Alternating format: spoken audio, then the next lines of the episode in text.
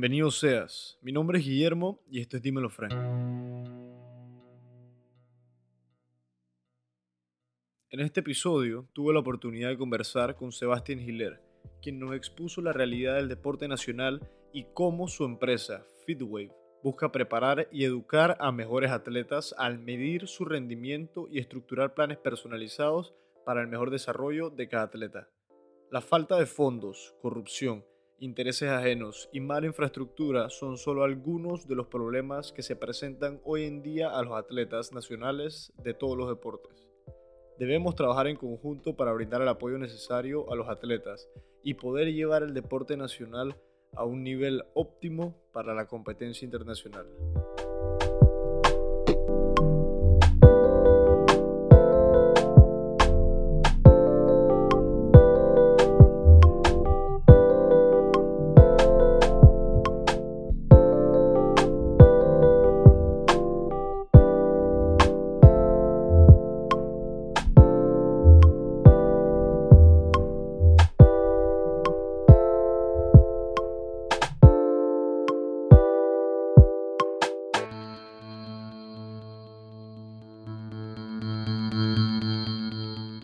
Antes de empezar, quisiera invitarte a que leas nuestras últimas publicaciones en nuestro nuevo blog Escríbelo. Aquí nos dedicamos a desglosar y exponer temas de relevancia importantes y poco discutidos en la sociedad y que pensamos les pueden servir.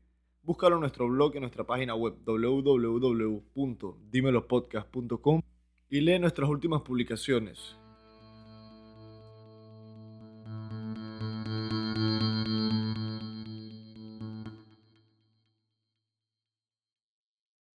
Comenzar pues en Estamos- 3, 2, 1. Puedes saludar a la cámara. Acción. Bienvenidos a un nuevo episodio de Dímelo Podcast. Tenemos un invitado diferente hoy para cubrir temas relativos al deporte y muchas otras cosas. Sebas, bienvenido. Gracias. Eh, introdúcete un poco para los que no saben quién eres, a qué te dedicas y por qué, para que la gente tenga una idea de, de, de quién eres y qué haces. ¿Miro la cámara o te miro a ti? A mí. Ok. Puedes saludar también a la gente. Saludo a la cámara. pero Sabes a que mí, estoy mí, ya. Conversación normal. Dale. Soy Sebastián Hiler. eh, me dedico a desarrollar atletas de alto rendimiento y llevar a los deportistas a su máximo potencial. ¿Por qué? Tuve una carrera deportiva que me llevó hasta cierto punto. No avancé por X y motivo. Lo que, lo que me mueve ahora es que darle las herramientas a la gente para que puedan llegar hasta donde les dé la gana, porque no nadie tiene un límite. O sea, todo el mundo puede hacer lo que quiera, solo se trata de saber qué es lo que tienes que hacer para lograrlo y tener la dedicación y las ganas de hacerlo. ¿A qué deporte específicamente te dedicabas desde joven, me imagino, no? Que, Sí. fue- que te comenzó esa aspiración, dije, desde joven. ¿A qué te dedicabas? Dije, ¿cuál Yo- era tu sport? Yo jugaba fútbol, soccer, eh, desde los... eh, mi papá puso una pelota en el pie desde que tengo dos años. Era, Siempre. Ajá, era, era bien malo. o sea, o sea, te- tenía mucha calidad y tenía, tenía talento, pero siempre era como el niño gordito y me costó, o sea, me costó muchísimo ponerme en una forma relativamente buena. Fue en Estados, me tuve que ir a Estados Unidos, en Panamá no había manera, nadie me dijo qué hacer, o no, yo no le hice caso a las personas que me lo dijeron. Me fui a Estados Unidos, me puse en forma y entonces me volví alguien relativamente bueno. Y jugué un poquito profesional aquí, jugué en college, División 2, División 1. eh, pausa ahí. ¿En Ujú. dónde jugaste allá cuando te fuiste por primera vez? ¿Dónde estabas entrenando? Me imagino que te fuiste a un lugar a entrenar o me fui a IMG Academies en estabas Florida. estudiando y, y Sí, viviendo ahí. Estudiando, viví tres años, los tres últimos años en la escuela ahí. Wow. Eh, traté de irme profesional a Europa directo. Fue una mala idea. Llevaba, tenía 18 años y llevaba tres años y medio viviendo fuera de casa y lo que mataba, lo que te quería era casa. Todo el mundo habla, todo el mundo habla de los jugadores profesionales que son unos imbéciles que tienen la oportunidad de irse a Europa y los manes lloran a su mamá y extrañan eh, la pinta y, el- y el- los trabajos con los frenes. Bueno, eh, exactamente me pasó y yo los entiendo, por eso no los critico. Tuve la oportunidad y la dejé pasar porque no podía con, el- con eso emocionalmente en ese momento. Eh, y después me vine, a fui a la universidad, jugué college División 2, después me transferí a División 1 porque, no sé, tenía, o sea, e- era parte de lo que quería hacer y, y- y se dio. Pues. ¿Qué te, ¿qué te pareció esa transición de División 2 a División 1? Que es algo que mucha gente no, creo que no entiende esa diferencia del nivel que debería haber o cómo funciona realmente. ¿Qué diferencia notaste tú? No, En- o sea, esa- la diferencia entre un- una universidad de División 2 y una División 1 es el tamaño de la escuela y, del, y el programa que tienen. Ok, yo no, No, sabía no significa que es mejor calidad. Es más, había muchos jugadores mejores en el segundo equipo que, que- En- que- que en División que en 1. División 1. Eh, Wow. El equipo de División 1 como general era mejor porque era- o sea, tenían mucho más resources y había un grupo más completo, pero, pero la diferencia no era enorme. Más que nada, yo estaba en una universidad donde no me gustaba, la- no estaba recibiendo una educación que me formara ¿Dónde estabas estudiando? en, en Filadelfia, pero un- en una montaña, se llama Chestnut Hill, en Casa del Rayo. Perdido ahí, metido en una vaina- no sé dónde. Una vaina horrible. Eh, estaba como a media hora de la primera, de la- del del límite de la ciudad. Entonces, nada, eh, fue, fue, fue una experiencia terrible. Me transfirieron a una universidad de División 1. Yo había dejado, dejado el fútbol. O sea, yo dije, porque para transferirte tú tienes que firmar un, un release form que dice que ya tú no eres parte del equipo. Yo me fui y dije, voy a hacer tryout. Mm. O sea, yo me fui por la educación, a buscar un, el lugar que yo, en el que- y la educación y la calidad de vida. Y si me aceptaban el equipo, me aceptaban, y si no, no. Ibas a seguir ahí igual. Ya, o sea, ya yo había dejado el Ya no fútbol. era como tu enfoque, no era No. tu, tu prioridad. No era mi prioridad. ¿Qué carrera estabas estudiando? Estaba estudiando business en, en, en la universidad, en la, en la de segunda división, en la montaña.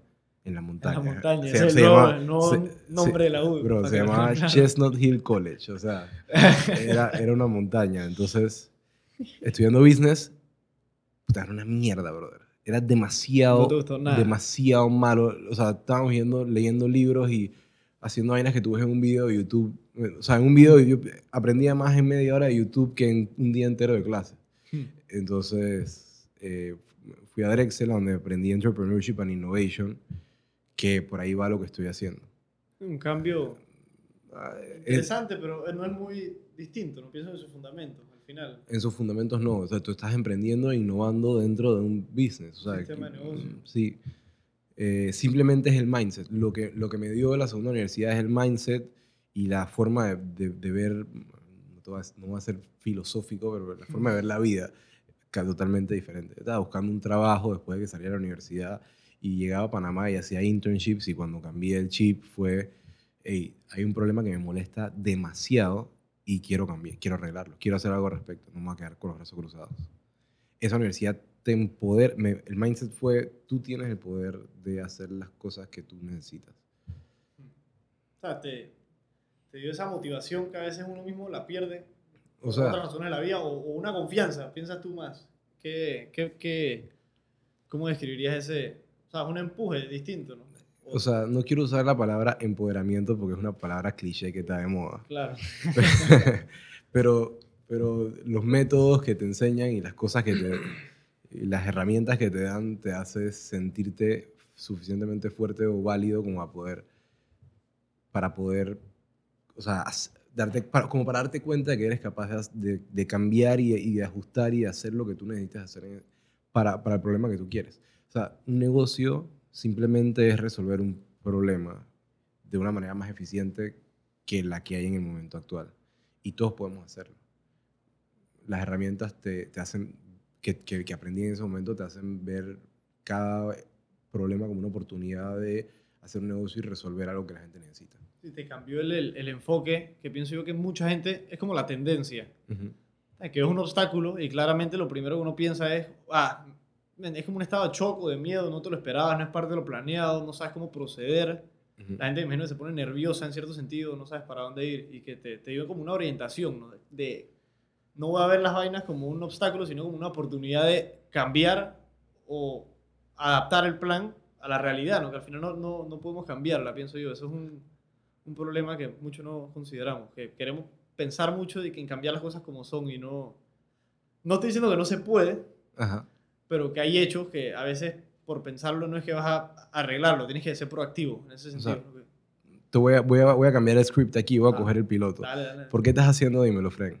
El enfoque que, Ujú. o la visión, Eh, O sea, ¿cuál es el, el why? O sea, ¿por qué? porque yo sentí que era donde yo podía aportar algo que no estaba sintiendo yo en los momentos que yo necesitaba este tipo como de información o un espacio que brindara el acceso a, a, a generar o incentivar que la gente piense críticamente sobre temas importantes y aprender por una vida distinta. No es lo mismo escucharnos conversando sobre la industria deportiva, sobre la, la LPF, la Liga Panameña de Fútbol y el resto del deporte y el desarrollo en Latinoamérica, que sentarte a leer un libro de la historia de esto o a veces ver una película. Siento que por esta vía, apostando al audio, que es, es conveniente, ¿no? Podíamos llegar a incentivar a mucha gente, dije que no que normalmente no tendría acceso a esta info, ¿no? Era como el enfoque. Y ese fue el, el aim que tenía. Cool. Tú, con la empresa, que veo que tienes la camisa Fitwave. O sea, estaba trabajando. No fue para, no fue para cámaras. No, pero tranquilo. Ajá. Después de toda esta historia en Estados Unidos, Sí. regreso a tu historia. Llegas a Panamá, no encontrabas un trabajo o no encontraste nada que te satisfaciera, ¿eh? per se. olvídate, Jamás fui a No. buscar un trabajo. ¿Qué, Eh, qué hiciste? ¿Qué, qué o sea, hacer? yo, yo me invento la idea de que yo quiero hacer algo con tecnología y deporte. Entonces se me Ok. ocurre, o sea, e- es una vaina increíble. Todo el mundo jura que su idea es la última Coca-Cola del desierto, empezando por 100%. mí porque he tenido 10, así. Eh, y mi idea era una mierda. O sea, era una basura total. Eh, yo quería hacer un Uber para entrenadores deportivos. O sea, que tú quisieras un entrenador de tal cosa y te llegara Y a te tu lo- casa. Tú, tú se lo facilitabas por la aplicación. Lleva- pasa- pasamos seis meses empujando esa idea y ese camino y obviamente, o sea, si alguien lo quiere hacer, lo puede hacer y puede hacer plata, pero no es algo, a mí, a mí no me llenaba, eh, no era algo cool. Ahora te, te explico cómo, cómo cambié de, de enfoque. Una- un equipo de flag me dijo, dije, me pueden patrocinar. Yo dije, bro, yo no te puedo, yo no tengo, yo no tengo un dólar. Llevo seis meses tratando de levantar algo que no funciona. Eh, y, y les pregunto, o sea, te puedo ayudar con tiempo y con lo que sé. ¿Qué, ¿En qué momento estás? O sea, estás en temporada, estás off-season. Estamos en pretemporada. Y dije, ok, ¿y qué plan están haciendo? No tenemos plan. Ok, ¿se midieron físicamente? ¿Saben cómo están? Tampoco. Dije, ¿esa vaina qué es? Yo dije, ok, te vamos a patrocinar. Entonces les dije, vengan tal día, tal, tal lu- lugar, a hacer tal vaina, eh, hacemos unas evaluaciones y entonces yo les escribí un plan para que lleguen a la temporada al 100%. Dicho, o sea, lo hicimos viendo la data. Yo, a mí me habían hecho estos exámenes 10.000 veces Nunca- Entrenando y... Ajá, para a- mí. A ti. y me decían, atleta. y me, sí, me decían qué problemas tenía, cuáles eran las áreas de mejora, etc. Y yo, o sea, nunca le había metido más cabeza que eso. Viendo la data, yo solo por ver 20 personas pude sacar conclusiones. A la persona que le falta core, fuerza en el core, le cuesta cambiar de dirección rápidamente. A la persona que le falta, los que no tienen fuerza en las piernas, no son rápidos. Eh, esas son las dos más claras. Lo vimos automáticamente y fue, dije, brother, ¿qué tanto más podemos aprender de estos exámenes a, a gran escala? O sea, qué locura. Y entonces por fin me metí en algo que de verdad me llamaba la atención. Yo trabajaba, o sea, yo en verdad estaba hueveando cuando hacía lo de, o sea, te, te digo, cuando estaba en el cuento este de... de Del app. Del app, yo trabajaba cuando me sentía y iba lentamente, pero cuando yo encontré esta vaina que me apasionaba, le di todo que- lo que tenía Que automáticamente. te engancha tanto que ya hasta Claro. te Claro. llena el dar ese extra, pienso yo, Ujú. ¿no? Te, te satisface y te sientes bien, sabes que estás dándole valor a algo que te, Exacto. que te llena. ¿no? Claro. Y, y dentro de, o sea, aquí estoy hablando, no me lo has ni preguntado, pero te lo voy a decir. tranquilo. Te lo voy a decir porque tengo ganas de contarlo. Eh, cuando en verdad empezamos a ayudar a la gente y nos dimos cuenta que la vaina estaba funcionando, fue cuando se prendieron los motores y arrancamos con toda esta vaina. O sea, ¿Alrededor de qué año fue que comenzaron con la idea de Fitwave? la actual, Ajá. Este del concepto de, de poder preparar o entender dizque, el perfil de un atleta, Ajá. analizando con la tecnología mil variables o factores que pueden afectar en su desarrollo y linkearlos a las causas o posibles soluciones, ¿no? Pienso yo que es como el... o sea, lo acabas de decir mejor de lo que yo lo Eh, explico. es algo así. Exacto. te entendí perfecto. Puta, brutal, te lo juro. Te felicito. Gracias. Eh, empezamos hace un año y medio con este cuento. No lo empezamos a hacer de verdad has- hace un año, hasta hace un año. Eh, tuvimos la suerte, o sea, yo jugaba en un equipo profesional y el coach... Aquí en Panamá. Sí, en el Costa del Este y el preparador físico, Gustavo Avendaño, hoy que hoy trabaja con nosotros, es, mi- era me va muy bien con él, éramos brothers. O sea, dije, parqueábamos de- después de los entrenamientos, etc. Y yo le conté lo que quería hacer con el equipo. Ya me había ido, eh, en esta temporada ya me había ido del equipo y le conté, quiero hacer esto. O sea, yo tenía una idea de algo que yo quería hacer y me prestaron un equipo profesional para probarla. Qué mejor oportunidad. O sea, se dar, son, o sea. son vainas que, que te pasan, que te salen en el camino y, y bueno. Y lo, lo importante, pienso yo, es que lo, lo reconociste. Hay gente que no, o no reconocerlo solamente, lo, lo aprovechaste. Lo, lo actuaste. Hay gente que no hubiera actuado, pienso yo, o piensan que es mucha responsabilidad. Puede ser, o... no, tuve miedo. No, o sea, claro, pero lo hiciste. Sí, o sea. Eso es lo que importa. Pero sí. lo juro, con un miedo. Yo hasta a veces, a veces, a veces me entran y dije, bro, ¿qué estás haciendo? O sea, como que Te dudabas la- tanto la- así. las dudas nunca se te van a acabar. Tú, o sea, tú siempre vas a tener momentos, a, medida que vas logrando cosas y, la- y, y lo que planeas se da, se te van quitando poco a poco. Pero las dudas siempre, siempre vas a tener algún tipo de dudas de que si lo que estás haciendo está bien o funciona o no. Al final, pienso yo que eso ayuda también a orientar. eh, Ser crítico consigo mismo. Dije, puede que sí, puede que no. Y que Claro. también tiene su pro, ¿no? En cierto Claro. sentido. Por más que a veces nos incomoda, que eso es lo que a veces estoy hablando y a veces pienso de que, putri, ¿será que le pregunto esto? No, ¿será que no le.? No, Ujú. ¿será que cambio el tema? No, ¿será que.? Y te preguntas, ¿por qué, Eh. por, por qué estoy diciendo dímelo, Fren? Dije, mis preguntas son buenas, brother. Sí, que ¿será que esto le gusta a alguien? O sea, Ajá. empieza a preguntar todas esas vainas. Te lo has preguntado 10.000 veces. Efectivamente, dije todos los días. Dije, que la- brother, dije, ok, ves los números y ves que la audiencia es tal y dices, dije, estas personas, chucha, ¿por qué tan, o sea, o por qué tan poca gente me escuchó? ¿O será que estas personas que me escucharon, Ajá. dije, estaban presta- prestando atención o estaba en YouTube prendido? Dije, En el momento. mientras exacto. estaban dur- durmiendo, o sea, me explico. eh, Ay, eso es parte de la inseguridad de, de poner algo nuevo, pienso yo, y arriesgarse. Sí. Que al final, esa inseguridad yo creo que es lo único que te puede generar esa satisfacción de cuando te das cuenta que tiene un valor. O sea, si no, no, no es algo tan importante que no, no te pondrías así de nervioso o inseguro, ¿me entiendes? Ujú. Tripeo que eso es como, también tiene... Claro, un- que, que en el pain ese está la satisfacción que sale después. Exacto. Sí. Y con Footwave entonces, comenzaste con Costa del Este. ¿Y con cómo Costa te fue Este. con el proyecto? no fue excelente. Los jugadores mejoraron en tres, en 10 semanas mejoraron un 9.5% de su, de, su, de su rendimiento en, en, en promedio. general. En general. Todo. O sea, el promedio de todos los jugadores en total, vamos a decir que si lo vemos así, cada uno mejoró 9 por cinco- 9.5% de su rendimiento. Que es una locura. Sí. Esa es una- eso es algo que solo se da en Panamá. Porque los jugadores se, terminan la temporada, tienen tres semanas de vacaciones y se destruyen. Me imagino que no hacen Nosotros- nada. No, no, no, no, es, una, es un desorden total, pero no porque ellos no, no sean profesionales o no sean serios, sino porque nadie se los ha enseñado.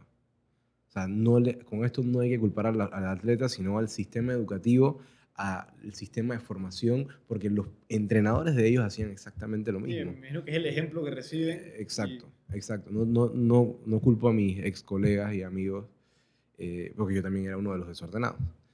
Y, y fue por el ejemplo, por lo que vi alrededor mío. No, no entendía que tenías, que tenías que estar al 100% todo el tiempo para lograr.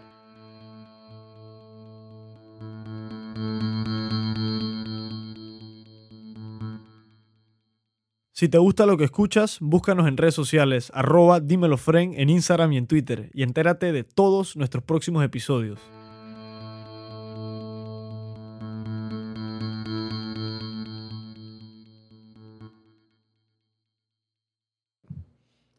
El, viendo que el enfoque de ustedes mide el rendimiento físico, te cambia un poco el switch aquí.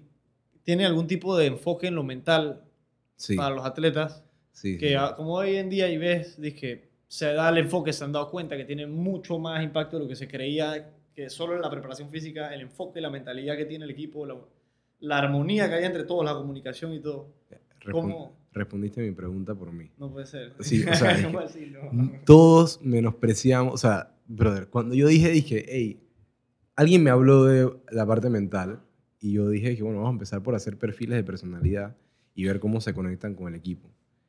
No, esto me lo dijo alguien y yo le dije, dale. Cuando yo lo presenté a la gente que trabajaba en, en Fitwave, se cagaron de la risa. O sea, y tú perdóname que esté hablando con palabras así, sino Tranquilo, que aquí no hay, aquí aquí no este hay tabú. libre. Ok, estamos libres. Se murieron de la risa, una, una cosa impresionante. Todo el mundo, yo dije, pero bueno, vamos a probar pues. Y entonces literalmente hubo gente con descontento y que me estás haciendo perder mi tiempo con vainas que no son serias, no sé qué, y que esta vaina qué es, tú a dónde has visto que hicieron eso. Y dije, hey, tengo un feeling de que funciona, vamos a probar, no cuesta nada. Tenemos 10 atletas de alto rendimiento que trabajan con nosotros todos los días.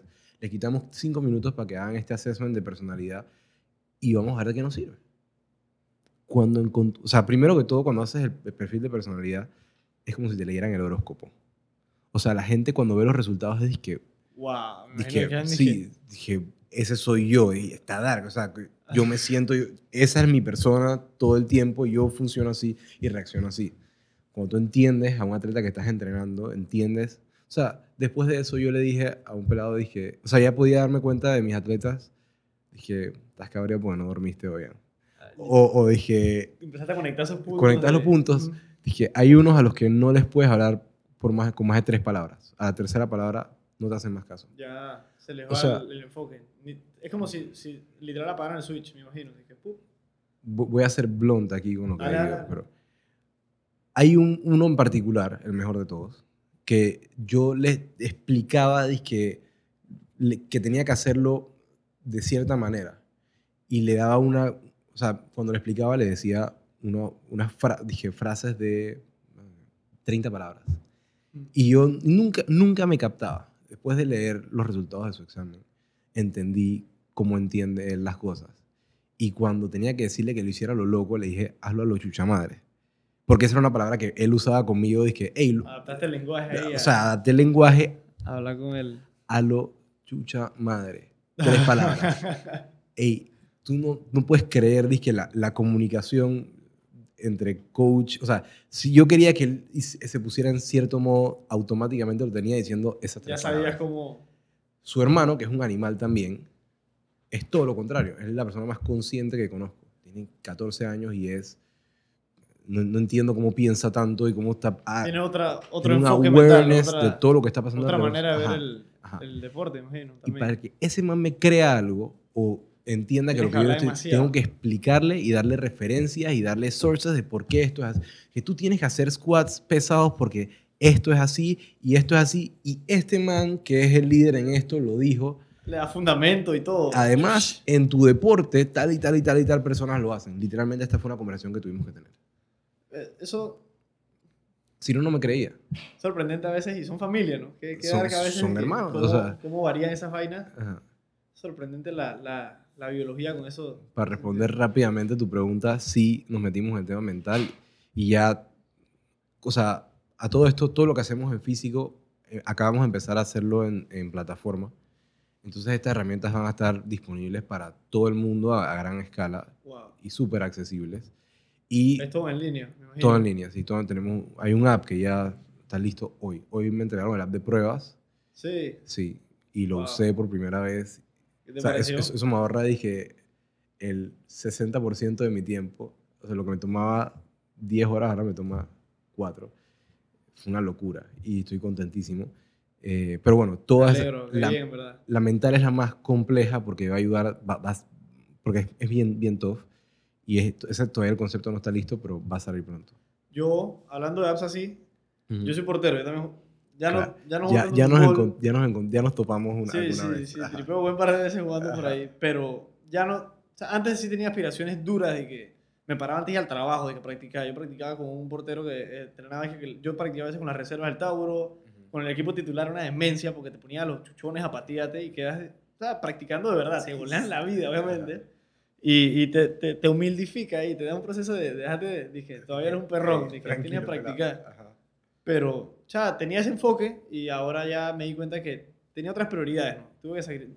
Me gusta, lo hago por diversión, aprecio el arte del fútbol, pero no es mi, mi prioridad. De la misma manera que tú, como que al final buscamos un enfoque distinto. Tú sigues con el deporte. Cada mes tengo el feeling de que, hey, quiero ponerme en forma de Quieres jugar para- nuevo. Quiero jugar de nuevo. Todos los meses. Bueno. no te equivoques. Con el app, eh, yo, cuando entrenaba duro, me bajé una aplicación de Nike que la había encontrado. Yo virreaba como siempre estaba Ujú. leyendo vainas para mejorar Tu performance. Yo soy portero. Yo siento que esa es la posición que yo creo que más presión se puede sentir en la cancha mental de todas. Porque eres el héroe o la cagada. Es como blanco y negro. No es decir que no hay opción. Sí. O sea, es que te la cagas una porquería. Para, No, ¿sabes? no sirve. Todo, y eres la primera línea de ofensa y la última defensa. O sea, tienes un rol importante ahí de organizar el equipo y, y de saber dónde estás parado. Y yo me bajé una app de Nike que era dije, para entrenar, dije, vaina de reflejos. Dije, chavo, una app de jueguitos es súper interactivo, súper brutal. tenía dije, mini, eh, como episodios de audio así que, y videos de vainas que te enseñaban, dije, enfoque mental, no sé qué, que pensar en esto, vaina que nunca me había visto una vaina así. Ahora te voy a enseñar la, cuando Me- se acabe. me- me lo tienes que pasar. Te lo voy a enseñar para que veas, porque y esto fue ey, hace cuatro años. Nada más que me acabo de acordar porque dijiste lo del app. Dije, no, verdad, te lo voy a enseñar. Te puede, te No, puede no, no, servir pero- para que veas el. Porque no tenemos referencias. Estamos. La Por mitad eso, de las y yo- cosas ese es el único que he visto en mi vida. Y Ajá. ahora que lo, lo que dices tú, es la segunda vez que, que me entra un plan así. Dale. Ahora Te lo, te lo voy a enseñar, brutal, brutal. Cool. El, yéndome más de lo psicológico, que ya lo tocamos Juco, el tema nutricional, la dieta en el deporte, ustedes tocan ese tema también, me imagino, recomendaciones de Sí, es vital. planes de alimentación, qué evitar, qué comer. Es vital. Tú entrevistaste a Luis Fernando. Mañana grabo ese episodio. Ok. Dije, Bueno, él te, él te va a echar un cuento. No, no sé si te va a hablar de esto porque él, eh, como nutricionista, tiene muchas facetas. ajá. Pero él, él trabaja con nosotros. Y en Feedway. sí, es, es un gurú. El tipo, Es un monstruo. Yo veo sus videos en Instagram. La verdad que yo he aprendido mucha... déjame decirte que los videos en Instagram, él tiene que hacerse. Bueno, que no escucha que digo esto porque se va a poner bravo conmigo. Tiene, que, tiene que hablar en un tono más delicado para que la gente lo entienda. Y yo, o sea, yo le, lo llamo a decir, le dije, hey, te hiciste demasiado la huevada. O sea, Sí, la gente- tiene, tiene que bajar su nivel Ajá, estándar tiene- para que lo entienda. para que lo entiendas. Porque cuando tiene una conversación con alguien que sabe de verdad, no estoy diciendo, yo tengo algún, cierto, algún nivel de conocimiento por, por- porque me toca y he tenido conversaciones que brutales con él. He visto conversaciones con gente que sabe mucho más que yo Sabe demasiado. y es, o sea, es, o sea, es tan, tan profundo y tan intelectual que me, me sorprende cada vez que lo veo hablar así. O sea, lo, la nutrición llega a, a- aspectos moleculares y que tan chiquitos que tienen un impacto tan grande que no tenemos idea. Una cosa, y él tiene una noción, o sea, él llega hasta un lugar de profundidad con o sea, que no he visto a nadie llegar.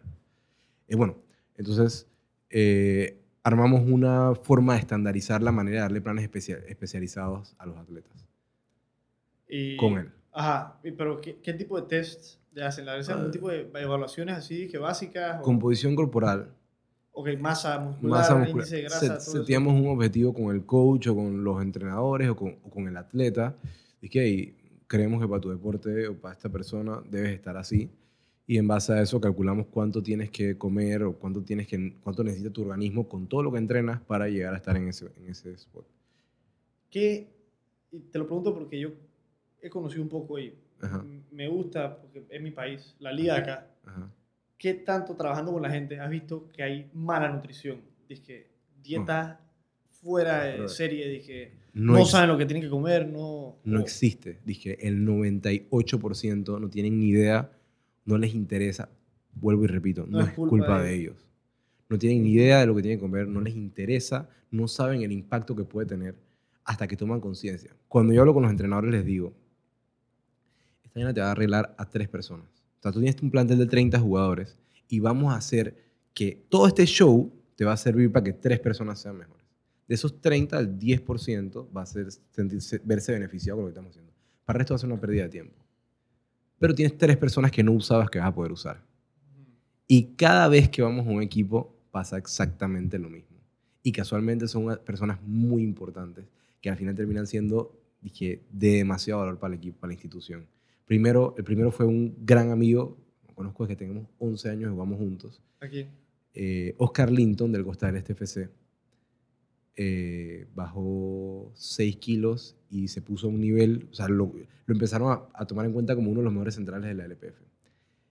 Wow. El segundo- ¿Cuántos años tiene él? ¿Es de tu edad? Tiene relativo? 26. El segundo es Eliezer Powell.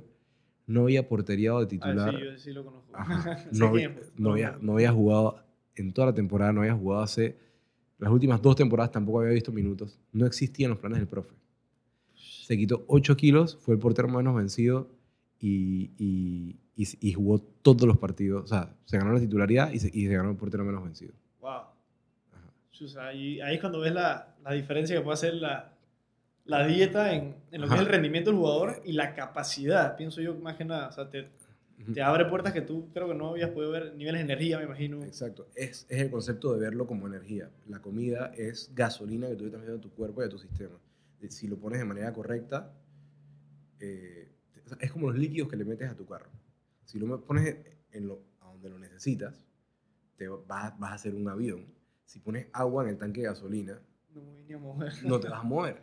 Y es exactamente lo que pasa con la gente. Te comes las comidas que no deberías meter en los momentos que no deberías hacerlo y no te puedes mover. Es- pienso yo que con el proceso, iniciativas como la tuya son las que van a, a romper ese paradigma de, de esa ignorancia, de lo que es lo común acá, del enfoque del deporte, que todavía nos falta. La verdad es que no hay mucho... Ahora es que, No ahora falta- es que la atención ha como que crecido, ¿no? Desde que fuimos al Mundial, si te das cuenta, en el, en el fútbol principalmente, que Y en todos los deportes. Esto, estos últimos años hay un montón de personas con iniciativas como la que estoy tratando de impulsar yo. La gente piensa que, que competimos entre nosotros. O algunos que sí, compit- que sí ven a los demás como competencia. Para mí, cada persona que está tratando de hacer lo mismo que yo es un aliado. Porque estamos todos tratando de que cambiar algún problema que está pasando. O sea, viéndolo de temas de cambiar, arreglar el problema, cada uno es un aliado.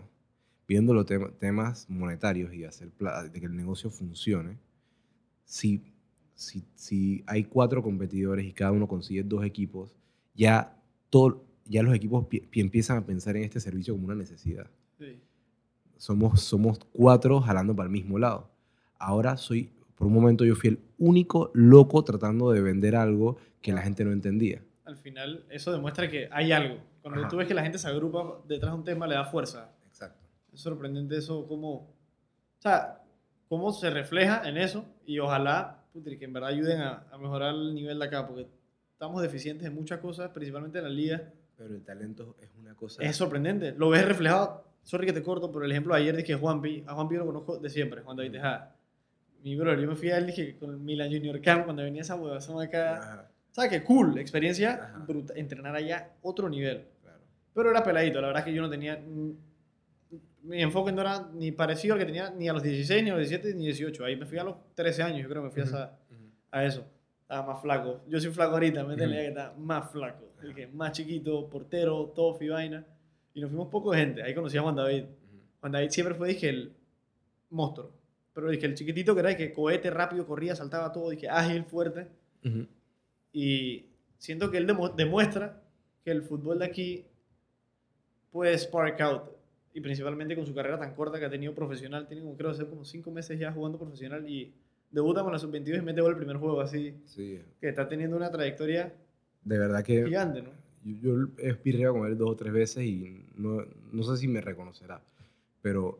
pero Él, él escucha el podcast, así que ya te va a Ah, ¿sí? sí. Saludos, eh, ver que ese, él tiene éxito valida todo lo que estamos tratando de hacer porque nosotros, él recibió la preparación que yo estoy tratando de acercarle al panameño. Mi problema es, o sea, yo llegaba a mi locker del equipo universitario y estaba mi monitor cardíaco esperándome, llegaba a la cafetería y había un plato con mi número de jugador, dije exactamente con lo que yo tenía que comer, todo Wow. estaba Todo medido. todo dije. medido, todo perfecto. Yo no puedo hacer eso ahora mismo porque no tengo la plata y nadie tiene la plata para pagarme para que yo haga eso. Pero estoy lo más cercano posible a eso. A llegar a. Y esa- esas herramientas es las que yo quiero darle al atleta panameño. Y que él las tenga y llegue a donde está, me hace darme cuenta, o sea, me, me confirma que estamos haciendo algo que está bien. Y, y no, y me da mucha alegría por el, por el pelado también. Claro, no, yo estoy feliz por eso. La verdad que chuchi, ver un man así tu friend, jugabas Ajá. con él, dije birrias y vaina, Sí. pero siempre era bueno también, dije en Liga 10 o donde jugabas, que, que es un man que destacaba, que ahora de la está, dije, a otro nivel, ¿no? Ya es estelar, aquí todo el mundo sabe quién es el pelado ese con el pelo de. Puyol, ahora tiene El su- pelo de Puyol. el pelo exótico. Hablando de la LPF Ajá, y giro el enfoque más a la CELE. ¿conoces si se implementa algún tipo de... Yo sé que claro que tienen sus nutricionistas, me imagino un equipo que se encarga en cierto sentido de eso, pero ¿tú ves que hay algún tipo de interés en elevar ese nivel, a implementar tecnología, si ya la tienen, si sabes, si no? Yo no conozco, la verdad. No, por no eso sé si me, está si me va a escuchar alguien de la CL decir lo que voy a decir. Pero, o sea, no, no sé muy, no conozco el preparador físico actual de la sub-23, ni, ni su perfil, ni lo que está haciendo, ni soy quien para sí soy quien para criticarlo. Todos tenemos derecho a criticarlo, somos y más tú panameños. te dedicas a esa industria, tienes Y- más insight. Somos, somos panameños. O sea, si, si queríamos ganar ese partido, su trabajo fue terrible para preparar a sus jugadores. Tú no, si, si, ok, Inestrosa se ca- acalambró al minuto 44. está raro. Pero tienes cuatro calambres en el segundo, en, en- en el equipo de personas diferentes, es porque estás haciendo un mal trabajo. una- Los jugadores una evidente- tendencia, sí. evidentemente sobrecargados y en un momento donde el equipo salvadoreño estaba corriendo mucho más que el equipo panameño. No, no tiene sentido. Esta humedad es nuestra, este, este- esta, cancha, clima, esta cancha donde entrenan ellos, los jugadores están bien preparados, o sea, en sus, en sus torneos juegan los 90, no, no tiene sentido. O sea, no sé qué puede, hay variantes que pueden hacer que su trabajo ha- haya sido afectado de cierta manera, pero la responsabilidad es de él, porque ese es su trabajo, que estén al 100%, no lo estaban. Entonces, la parte de alimentación, a mí me han dicho jugadores que están en la selección que no les dan la comida que necesitan. O sea, no tienen una cafetería, no tienen un alguien que les cocine y que alguien que prepare lo que tienen que hacer. Eh, esto me parece ridículo por la cantidad de plata. Sí. La cantidad, a mí lo que me molesta del tema de- del deporte es la cantidad de plata que hay y lo poquito que le llega a los atletas. Al final, el deporte son los atletas, son las personas que visten la camisa del país. La plata que nosotros gastamos en nuestros impuestos, los que pagamos impuestos, es y va dirigida al deporte, debería ir dirigida a un sueldo para los atletas de, Mira, de ellos 17. son al final la figura del deporte, son los, los principales actores del, Exacto. del, del Impulsar, entretenimiento mismo y del, del, del, Claro. del arte es el deporte, ¿no? Impulsar a más atletas a que lleguen a donde deben estar y a los que están, que puedan vivir de esto dignamente. Porque una vez ellos pueden vivir de esto dignamente, ellos empiezan a gastar más. en- o sea, funciona tanto, tanto deportivamente, entrete- en, en entretenimiento wise, o sea, en- para los que me imagino los fanáticos. para los fanáticos que nos gusta el- y para la economía. Claro, sí. y para el estilo de vida de ellos también. O sea, si ellos tienen un mejor estilo de vida, ellos empiezan a gastar más plata en la gente que les rodea. Eh, ellos se vuelven íconos, mucha gente más quiere seguir sus pasos. Eso es- influencia, dan ejemplo, muchas, Exacto. muchas cosas que al final... Porque ahora mismo, en verdad, en verdad, tú no te puedes volver, ser, no, tú no- muy poca gente puede ser atleta en Panamá. De todos los que quieren serlo, muy poca gente lo puede ser porque no hay plata. O sea, no te va a generar ingresos para... O sea, yo mataría por ser futbolista profesional en Panamá. Y no sé si me da la capacidad ahora mismo a mi edad y a... Y tengo 25, pero te- con todo lo que me falta prepararme, yo digo que sí, pero no sé. Claro, Pero- claro. Jamás lo podría hacer porque no me da plata para vivir. Entonces, no, no puedo. Y, y mucha gente le pasa. Eso gente le- no, no se le da el valor al atleta. Y, y pienso yo que en ningún deporte, si ves los que se ponen la capa por nosotros, han sido unos en buena cantidad.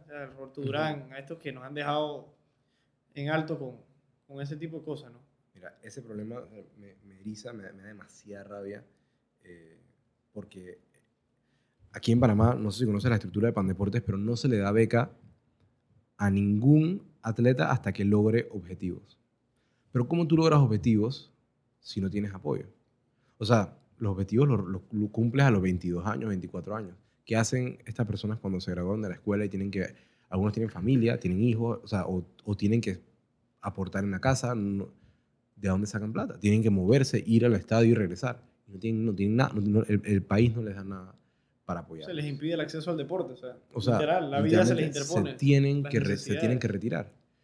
Yo tengo, o sea, yo el- tengo un montón de atletas que trabajan conmigo hoy, hoy que han tenido una- unos problemas que, o sea, a mí me da ganas de matar a alguien cuando escucho lo que les hacen. O sea, clasifican a un, a un panamericano, se matan por dos años trabajando. Escucha esta vaina.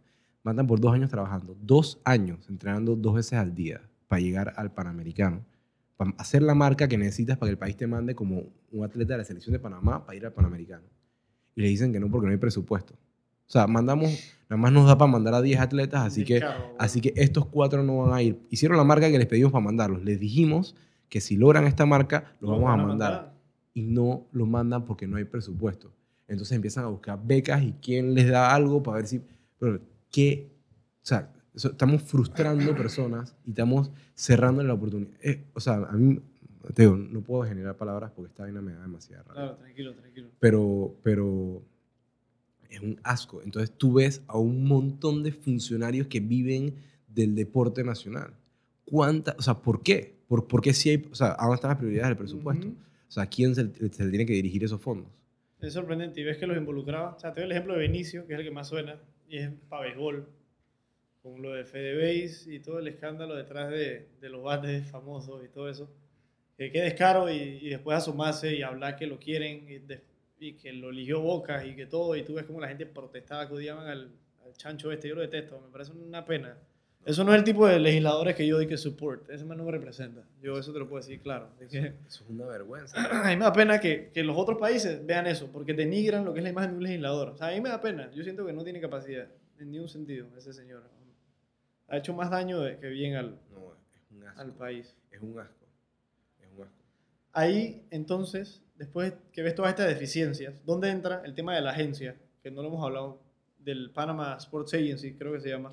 Panama Sports ¿Y qué Agency- rol juegas tú ahí? También para tenerlo claro. Panama Sports Agency es una agencia que está enfocada en... ah, ellos tienen la misma visión que nosotros, que, que, que Feedwave, y ellos quieren dar un... Ellos quieren, quieren hacer una empresa, una empresa deportiva que le dé oportunidades a, a los atletas. Eh, y ellos están, o sea, ellos y nosotros ahora, porque soy parte de, de la empresa, eh, ellos estaban buscando a alguien que se encargara de la parte del desarrollo, porque tenían, tenían algunos vínculos con eh, equipos extranjeros, con IMG Academies, la representación de IMG Academies y, eh, más- y instituciones panameñas que tienen muchos atletas. Pero claro, tú los mandas afuera, pero ¿qué haces cuando están aquí? ¿Cómo, cómo estás seguro que están cumpliendo con lo que tienen que hacer para prepararse o para avanzar y llegar al próximo nivel? Entonces encontramos una sinergia, ellos tenían muchos atletas que necesitaban lo que nosotros... Lo un que sistema como el de un sistema como el de Fitwave y nosotros tal vez teníamos la necesidad de, man- de, de darle una oportunidad a los atletas que ya estaban trabajando con nosotros. Entonces ahí nos juntamos y, y le damos la oportunidad de, de tener eso, esa, esa salida después de todo el trabajo a los atletas y ellos le dan a sus atletas la oportunidad de tener el trabajo. Ellos, Eso está buenísimo. Sí. O sea, y al final se complementan ambos. como decir, Y, y creo, siento que impulsan, impulsan la industria, como tú dices. Al final, sí, es, es entre más, o sea, es colaboración. O sea, tam- somos millennials. Tam- nosotros no estamos, o sea, nosotros no estamos en el negocio de joder al que está al lado o ganarle al que está al lado, porque no estamos compitiendo. Estamos viendo qué hay que hacer y cómo podemos ayudarnos entre nosotros para lograrlo. Y al final pienso yo que el enfoque que tienes tú es parecido a lo que yo pienso, ¿no? En Ujú. general de cómo debe funcionar. Siento que los beneficios son mucho más grandes si lo vas a ver en función de qué costo y beneficio que de ser más adversarial o de que competencia denigrar, porque al final, si te gusta tanto el producto que tú haces o el servicio, o sea, pienso que no deberías ni tener esa actitud hacia nadie que lo brinda de la misma manera que tú, si de verdad te gusta, ¿no? Tú sabes que hay gente que lo hace por otras vainas. Pero siento que el, el enfoque que le dan ustedes de, de, de juntarse y darle fuerza a eso Ujú. es, es lo que puede generar un cambio de verdad, ¿no? Y eso sí lo, lo aplaudo porque hay gente que no, no se da cuenta o el ego se cruza enfrente o, o, o no están enfocados en ese sentido o piensan que eso les puede interferir, no le ven el potencial, puede ser. Siento que ese enfoque es bueno y, y demostrarlo, de- de- dejárselo saber a la gente, ¿no? Que es bueno Claro. que la gente lo, lo tenga claro. Sí, si tienen, si tienen competidores, acérquense. también. celular también. Acérquense, hablen con ellos, tomen la oportunidad de entender el problema que ellos resuelven, expliquen el problema que ustedes resuelven y vean si hay alguna posibilidad de trabajar en equipo. No importa si tu equipo tiene 5 personas y el equipo de ellos tiene 25 o si son 100 y 100, estoy seguro que pueden encontrar un- una manera de resolver el problema y apoyarse mutuamente en lo que están haciendo, por más que estén en el la misma industria. Ya escucharon, está claro lo que tienen que hacer. Te, te quiero hacer una última pregunta, o sea, Dispara. sorry te corto así de la nada. No, no, no, no. es Esta es la pregunta más personal que te voy a hacer. Se la ha hecho bastante gente que viene. Porque llegué tarde. No, no, no, para Ah. nada. No es un penalti ni nada. No es, es simplemente para que la gente tenga. Se dé cuenta de que no somos productos solamente de uno. Claro. Quisiera saber quiénes son tres personas que te han influenciado en tu vida. Dije, para orientarte a lo que tú consideras hoy que eres tú. De lo que tú estás orgulloso de ser, me imagino. Hoy Sebastián Giler. Tres personas que te han influenciado, que te han marcado la vida. Puede ser Don Quijote de la Mancha, si te leíste el libro te cambió la vida. O puede ser Donald Trump, si te cambió la vida también. De ficción, peladito, comiquita, lo que quieras. Tres personas. A mi madre va a encantar esta respuesta. Eh, uno, mi papá, porque, o sea, te lo digo, las personas que tengo ahora en la cabeza. Es una persona extremadamente noble. Yo tenía un ego muy grande cuando era chiquito eh, y aprend, o sea, he copiado de él esa, ese aspecto bueno de sacarme todas esas capas de ego y, y ver un poquito lo que está detrás, o sea, cómo, cómo, qué es lo que necesitan los demás. Salirme un poco de mí y ver un poco... De la empatía, ¿no? Ese- Tener empatía con lo que está alrededor. Uno. Si menciono a mi papá, obviamente no puedo dejar a mi mamá por fuera. Está bien, se incluye. Ahí está el empuje y, y, la, y, y la, y la garra, o sea, la manera en que enfrenta todo con Déjame una... si te lo demuestra. De lo que vemos. A mí eso, eso sí es ejemplar que yo he visto en tu madre. O sea, ahí, de cara a decir las vainas y a enfrentar la realidad. Y a, y a- y a hablarlo como se debe, ¿no? Dije, embrace the thing y enfrentarlo, ¿no? Mucha gente se esconde, Sí. lo evade. Y, no. y tenemos un problema ahora los millennials con, con el tema de que no, no tienes que matarte, no tienes que... Eso está totalmente equivocado. Si, si tú quieres lograr algo, quieres trascender en esta vida, dejar algo que valga, tienes que sacarte la mierda y, y- Ujú. y sufrir literalmente. Pero vas a ser eternamente feliz. Si, si no lo haces, te vas a arrepentir toda tu vida de que no hiciste todo lo que podías hacer. Y eso es algo que me llevo de ella. El arrepentimiento es, yo creo que Es la horrible. peor, la peor emoción que uno puede llegar a, a sentir porque uno sabe que uno lo puede evitar. O sea, estaba dentro de tu control al final, pienso yo, ¿no? Claro. Eso es lo más incómodo. ¿Y quién es la tercera persona? Aquí es donde va a ser feliz a mi mamá. San José María Escribá de Balaguer. No, no te voy a decir que soy muy católico ahora mismo. eh, No sé quién es. so- soy, soy, soy, soy, soy de formación católico, pero no practico como debería. Pero esta persona me marca porque él, su, su, su lema es buscar la santidad en la vida diaria. Ujú. ganarte el cielo con lo que haces en el día a día. Que todo lo que tú hagas hoy, digamos, desde, lo- desde, desde hacer tu cama, lavarte los dientes, hasta saludar a una persona que te encuentres en el camino, te lleve a ganarte el cielo. Eh, él no propone, mira que yo pensé que no iba a jugar con esto, pero lo he visto tanto que lo voy a hacer él no propone, él no propone eh, orar 10.000 horas y, hacer, donar un montón de plata a caridad para, no, simplemente tú estás, Dios o el universo, como lo quieran llamar, hizo una obra que es el mundo. Y si tú estás haciendo las cosas al 100%, estás ayudando a que el mundo funcione de mejor manera. Tú estás trabajando en la obra de Dios, eh, eh, por ende tienes derecho a ganarte el cielo. Ese es un lema con el que inconscientemente vivo todos los días pensando en que si yo estoy haciendo algo, eh, tengo que hacerlo al 100% porque de esta manera estoy ayudando a todo el que está alrededor mío y eventualmente así me voy a ganar el cielo y- o la eternidad o lo que sea que haya después de esto. Y la verdad que gracias por venir hoy y compartir todo esto. Y aplaudo ese enfoque humanitario, que es lo que es. Y esa preocupación general de tu comunidad y de buscar darle una solución, como dices, a los problemas que existen. Eh, si quieres decir unas últimas Sí, es palabras que a, no a- a- a los- No soy perfecto ni, ni la mejor manera va a hacer esto, No, claro, Pero- no te preocupes. Nadie pero- es perfecto. pero- Eso pero- hay que tenerlo claro. pero lo estoy haciendo. Y exal, exhorto a todo el que tenga un problema así en manos o, o que tenga algo que quiera arreglar, a que no se critiquen ni se, ha- ni se sientan que no son la persona que, perfecta para hacer lo que deberían hacer, sino que salgan y hagan lo que tienen que hacer para cambiar lo que quieren cambiar. No esperen ser el médico de no sé dónde, de la capacidad tal, para resolver un problema que ven en el seguro. Si estás en tu casa y eres una persona con, con- común y corriente y consciente, puedes hacer algo para que, para que el problema cambie. No importa cuál es el, cuál es el problema que tengas de frente. Ser más proactivo y un poco menos pensativo. Sí, Sí. Y, no, y no se autocritiquen por, por, porque no, sea, no sean la persona perfecta en el momento perfecto para hacer lo que tienen que hacer. Ese momento no existe. Yo, yo pienso que eso es lo primero que hay que eliminar. Dije, nunca es un momento perfecto. El momento perfecto es cuando tú lo haces. Exacto. Y Porque es el único que hay, en verdad. En la realidad. pues.